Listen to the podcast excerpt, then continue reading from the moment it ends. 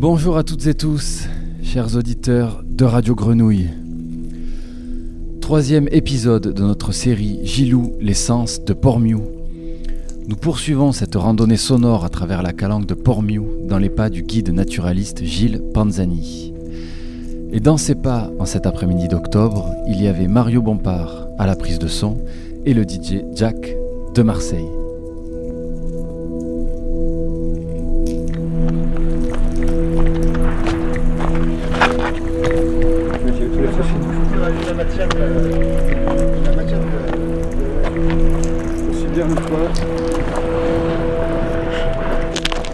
J'aime la nuit, bien sûr que j'aime la nuit, j'adore la nuit.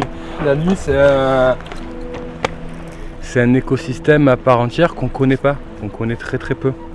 Donc c'est des sons particuliers, des espèces qui vont s'activer la nuit. Il y a beaucoup d'espèces nocturnes, et notamment à plus forte raison dans le sud où il fait chaud la journée l'été.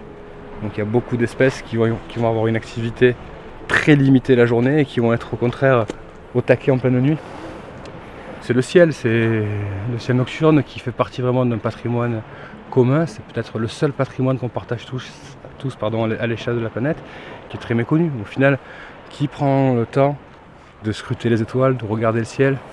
Et justement, le retour à la transe, euh, la nuit, ben, pour moi, ça, évoque ça aussi. La, sortie, la musique, euh, les rassemblements. Il y a une dimension euh, qui n'est pas que festive, qui est, aussi rituelle quelque part. Il y a quelque chose qui avait développé, c'est un, cas de, Grenoble, dans Nocturne, ça commence par né, c'est une négation. Il faut aller voir ce genre euh, diurne et, diurne, euh, tapage nocturne et, tapage diurne, nocturne et diurne. Et ça commence par nocturne, c'est no. Et en, allemand, je sais plus comment ça s'appelle, ça commence par une négation. Quoi. Donc quelque part, toi, actuellement interdire ce qui se passe actuellement de, 20h à 6h du matin, interdire. Le couvre-feu qui va Couvre-feu, ça va être la nuit, il y a toujours ce rapport avec la nuit. après, si on revient effectivement, euh, mais vu qu'on habite des grandes villes, tu vois plus les étoiles. Ah, j'étais du côté de QC, du côté de Vichy il y a un mois. Il y a la Voie lactée, il fallait que tu montes en montagne, euh, en, Basses-Alpes pour retrouver cette chose-là. Mais ici, tu ne le retrouves plus. Quoi. Ce qu'on peut voir avec la lumière que dégage la ville de Marseille, tu, tu vois presque plus d'étoiles maintenant. Tu vois presque rien.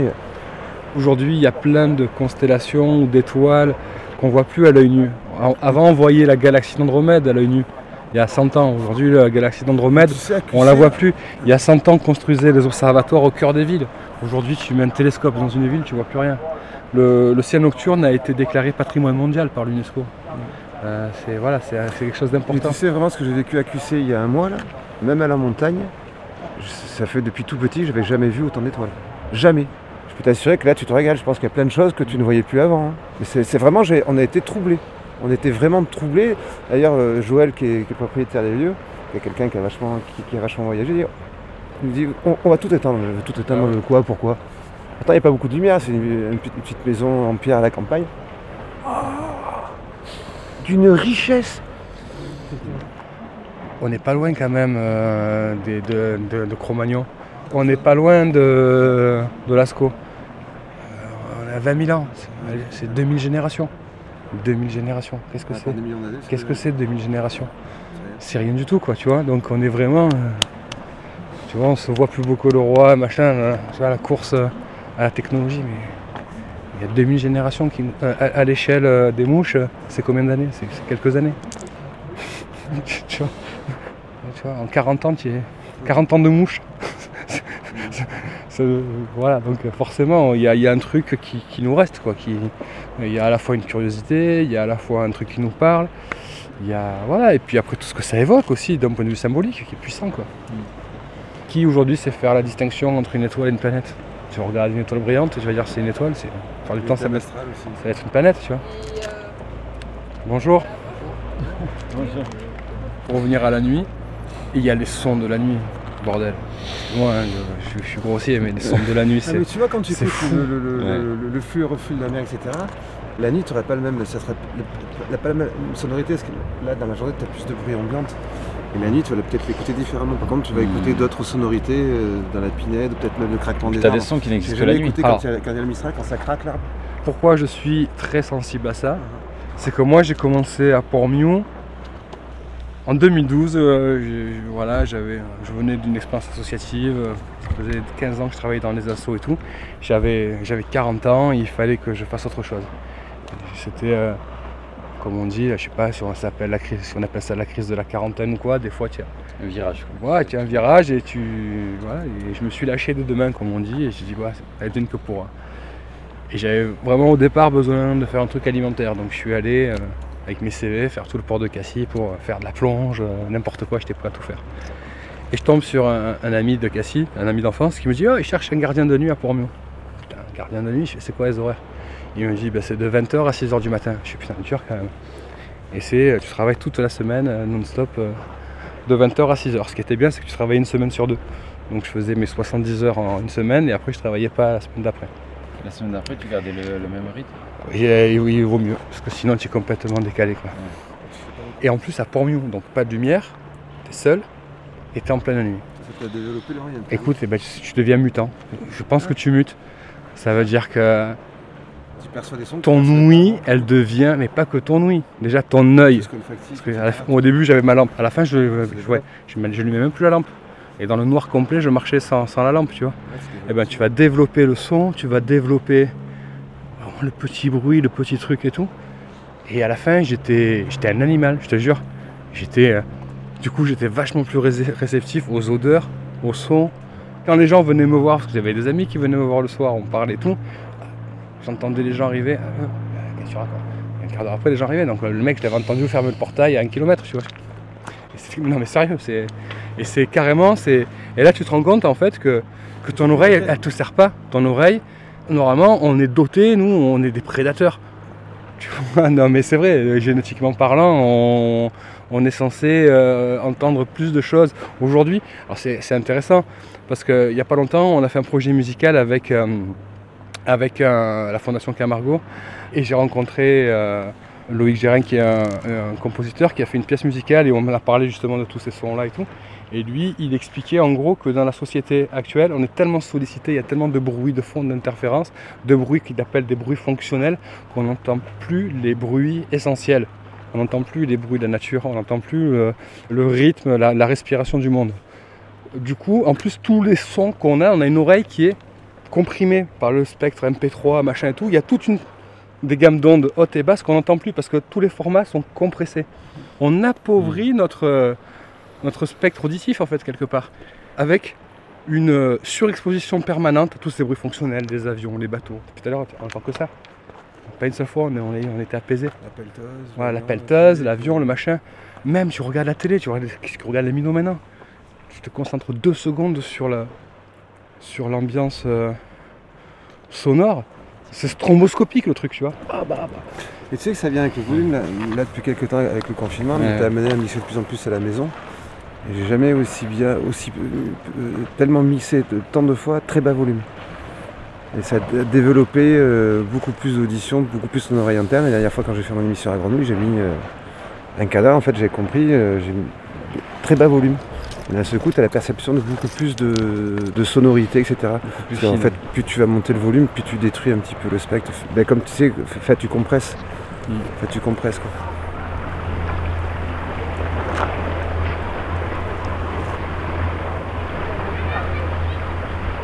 Tu vois, là je te parle, j'ai un truc dans la bouche, j'ai tout le temps en train, je suis tout le temps en train de goûter une plante, un machin. euh, Quand j'étais minot, je mangeais de la terre. C'est- non mais c'est vrai. Je. Je sais pas.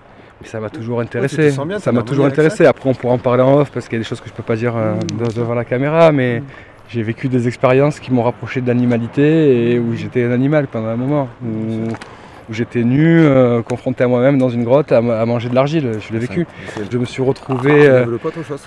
Tu as développé autre chose. bah, je pense qu'on a- on est- euh, on est nombreux à avoir on est des avant de naître, ça. hein. C'est juste, On est que- avant de naître, quoi, il faut c'est juste juste le qu'on n'en est pas forcément conscient parce qu'il y a tout qui nous, qui nous éloigne de ça.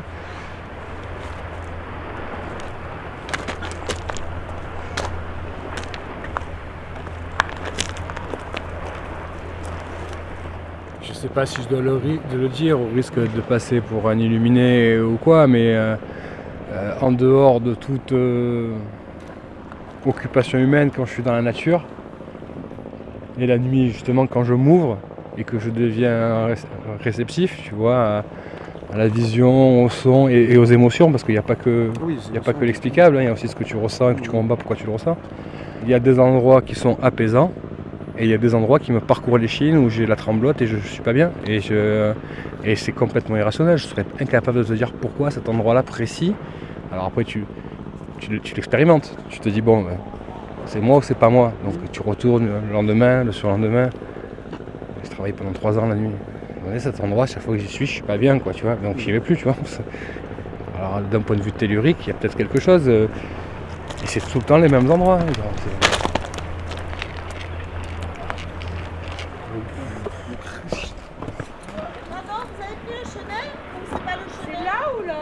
Ah, ça dépend, vous avez des skis ou pas?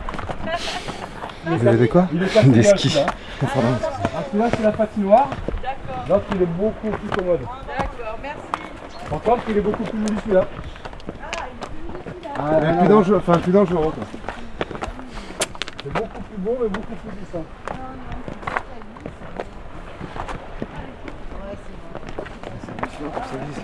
Mmh. Tu vois, tu le vois, hein. ta palette. Ah, c'était rigolo parce que j'avais vu je sais plus quel archéologue. Vous avez trouvé des pierres bizarres. Je sais plus dans quel site, c'est j'avais vu ça, je sais plus où. Vous avez trouvé des lattes comme des pierres et ils se demandaient ce que c'était. Et en fait, ils se sont rendus compte que c'était des, des lithophones, des, pierres sur lesquelles on tapait pour faire du bruit déjà à l'époque. Mais allez, ça remonte à moins 20 000, moins 30 000 ans. Et sauf que Là, tu as une latte ou deux lattes, tu vois. C'est comme un xylophone, une latte de xylophone. La latte, elle se suffit elle-même. Donc il y a un son, et le son tel que tu l'entends, c'est le son qui a été émis il y a 20 000 ans. Aujourd'hui, quand tu trouves une flûte, par exemple, où il y a plein de notes, tu sais pas quelles étaient les mélodies, quelles étaient les gammes, quels étaient les chants, quelles étaient les tonalités, quel était. Et un instrument, il dépend de son utilisateur. Une latte en pierre qui a un seul son, c'est le son original, ne faut pas tromper, c'est le son. Tu entends le son qu'a voulu fabriquer le mec qui l'a produit cet instrument. Donc c'est un truc un peu de à la fois unique et originel qui est puissant quoi. Et voilà, donc moi le bruit des pierres et tout, c'est vrai que ça me ça me parle aussi, tu vois. Je te parle de ça parce que j'adore le xylophone, toutes les, toutes les percussions en général. Hein. De toute façon, c'est ça qui est bien avec la percussion, c'est que tu peux aller à, l'infini, quoi. Tout dépend euh, du matériau que tu as, quoi. Une peau, un truc comme ça, tu n'auras jamais la même résonance. C'est vrai que quand. Après, tu as l'instrument à cordes, et c'est vrai que le, tout ce qui est percussion, tu as, tellement de choses sur lesquelles tu peux jouer, quoi. Percuter, enfin. C'est hyper riche, quoi. Au niveau, au niveau des, différentes tonalités, c'est hyper riche. Super riche. C'est pour ça que ce, travail de collecte de son et de percussion sur, sur la roche et tout, ça peut être, ça peut être intéressant. Travailler sur des, sur des assemblages après euh, de sons naturels pour créer du, son moderne, pour créer euh, pas du son contemporain, sans vraiment essayer de vouloir intellectualiser le truc de faire un truc de, de, dance, tu vois. Mhm. De dance, non mais ouais, tu un truc physique. Tu vois, un truc, euh, voilà. Un truc pour danser, quoi. Un truc, voilà, pour réunir les gens sur une piste de danse quoi.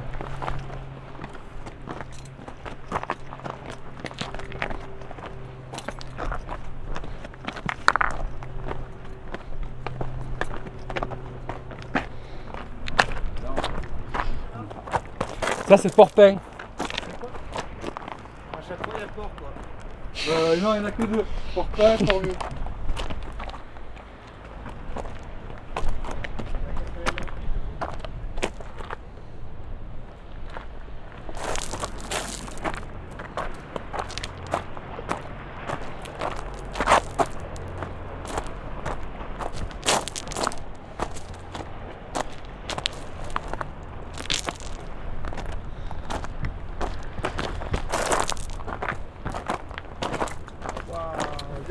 mieux. jamais quoi. Beauté, quoi. Les calanques, mais regardez ça quand on passe à côté de. Merci beaucoup Gilles. Hein. ah non mais regardez ça. Waouh. Elle a raison là, elle te baignée maintenant Bah oui. C'est un régal. Elle, doit être à 15 16 en ce moment. C'est dommage parce que la semaine dernière elle était hyper bonne. Elle, a, elle, a, vachement, vachement rafraîchi. tout rose d'ailleurs. Ah oui, ça fait du bien là. Petit footing et un petit bain là. elle, est, hein. elle est plus fraîche à Port-Pain que sur la grande plage de Cassis, non? C'est quoi l'hiver C'est 12-13 degrés Je sais pas. En tout cas, elle est plus fraîche à Port-Miou qu'à Port-Pain, c'est sûr. Ouais. Ah oui? Ouais. Ah oui. Bah, disons que là déjà en plus regarde c'est moins profond, Ouais. elle, elle doit être un peu plus Parce qu'il y a la résurgence. Tu as la résurgence avec de l'eau euh, fraîche, fraîche qui sort. Moi, la première fois que je suis venu ici, j'ai vu ces arbres qui étaient balafrés et je pensais que putain, cet arbre s'est pris, il s'est pris la foudre. Puis après, j'ai regardé et j'ai dit putain, celui-là et celui-là, qu'est-ce qui s'est passé? Tous les arbres, ils sont tous scarifiés. Ils ont tous des, des incisions euh, verticales. Tu les, tu les vois ou pas Regarde là-dedans. Ah oui. Ils ont tous, hein Regarde, viens voir. Il y en a plein qui a pas cette trace. C'est pas la Lui, Non, c'est sur la feuille, il serait mort. lui, Ah, ils sont éventrés quoi. regarde, lui, lui, Et c'est quoi C'est le vent tous. Mais ça, c'est des traces du gémage. En fait, c'était euh, l'exploitation du pain au début du XXe siècle Pour la sève pour récupérer la résine. La résine. Donc cet arbre, euh, ben, il a plus de 100 ans. On ne dirait pas, parce qu'il est tout petit et tout kéfi, mais voilà. Et donc ça fait très très longtemps qu'il a été exploité pour sa résine. La résine après a été utilisée pour faire de la colophane notamment, pour faire des, des vernis. euh, la résine de pain qui a été utilisée et c'est des artisans hollandais qui sont installés dans les calanques et qui ont installé une cabane entre Portpain euh, et Portmiou et qui, ont, qui sont venus ici pour exploiter cette, euh, ce pain. Et- Parce que dans des, les des je faisais résiniers. déjà. Ouais, des s'appelle. Tu trouves d'ailleurs des pots en terre cuite dans le vallon de Portpain. Le cheminot me dit ah c'est des pots à fraises. Mais non en fait c'est pas des pots à fraises, c'est des pots pour récupérer la résine. Ben regarde, il a encore là de la résine. 100 ans après, il, il, il a pas cicatrisé complètement le truc. Et ça sent, hein. Et toi, t'en parlais tout à l'heure avec les étoiles et, le- et mais en fait, en étant ici aussi, t'es dans un rapport au temps complètement dilaté par rapport au nôtre. fait. Ici, tu vois, les conditions sont tellement austères, il y a tellement, il, y a du vent, il fait chaud, il n'y a pas d'eau dans le sol parce que tu vois, tu as vu le calcaire, la roche, s'infiltre, la, pluie, s'infiltre dans la roche. Il y a une exposition au sel, il y a, il y a voilà, le vent qui va vraiment aussi dessécher la végétation, il y a le piétinement. C'est un milieu de vie qui est hyper austère. Et donc forcément, ces arbres qui sont là depuis des générations, ils sont indatables. Un pain normalement de cette taille-là, il a 50 ans, 40 ans. Ça se trouve, celui-là, il a 200 ans. C'est un peu un bonsaï naturel. Les bonsaïs, on les torture, hein, on les pince. hein, on les- Il est tellement soumis à, à- aux éléments que le truc, il va avoir une croissance en fait hyper, hyper, hyper lente. Et donc là, on a des vestiges. J'imagine, il a survécu au feu euh, des années 90, à tous les feux à répétition pendant tout le XXe siècle. Il a survécu à l'exploitation euh, de la résine, il a survécu aux carrières, il a survécu au surpâturage. Tu regardes les photos de- du début du siècle dernier, les calanques c'était pelé, il n'y avait pas un arbre, sauf peut-être ici. Il a résisté à tout, quoi. Il a résisté au feu. Tu le vois, quoi.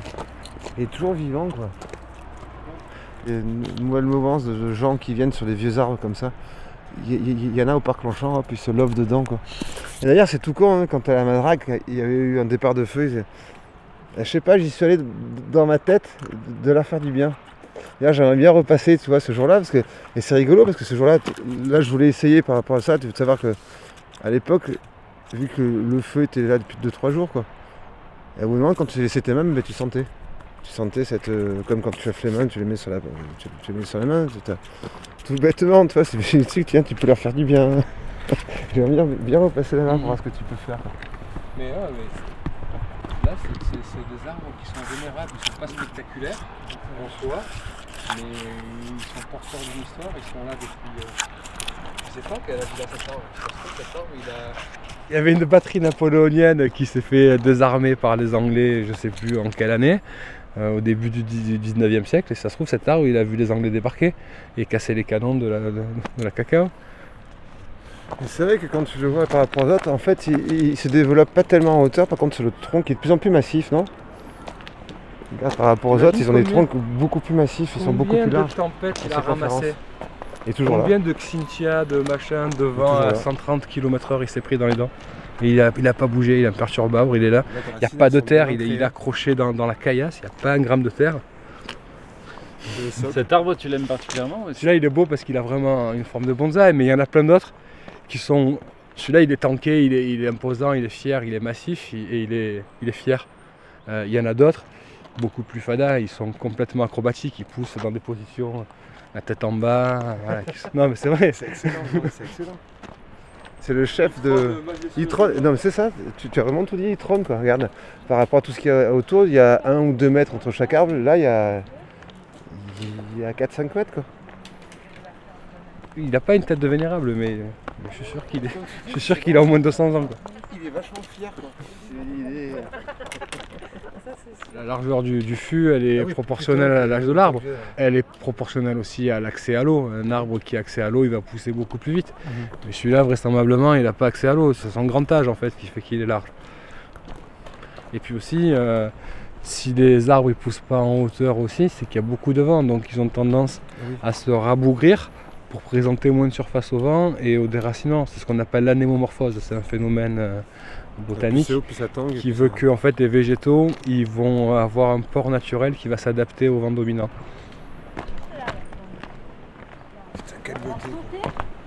Quelle région. Ah oui, ben, il a sauté là. Tout va bien madame. Il, il va pas se jeter. Quelle belle région. Elle est moins polie, elle, elle accroche plus cette pierre là. La respiration du rocher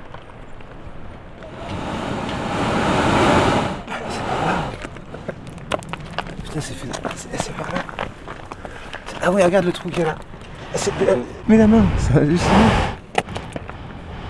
C'est génial. C'est- C'est pas étonnant quand tu vis comme ça de la nuit. Tu perturbé quand tu fais Tu entends ça, tu dois être un peu. Quand j'ai amené C'est l'épée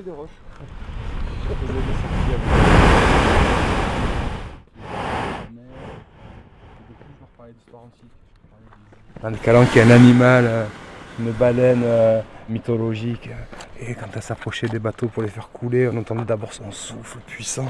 Et le sauci là. Du coup, pff, panique. C'est le Moby Dick de la calanque.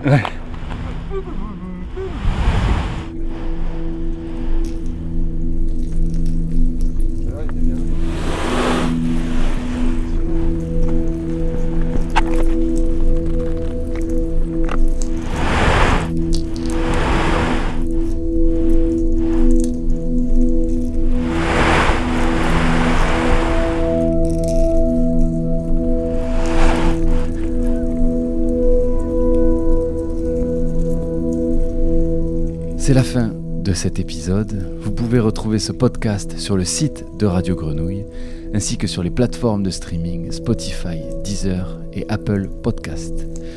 Merci d'avoir suivi cette émission et très belle suite sur le triple 8.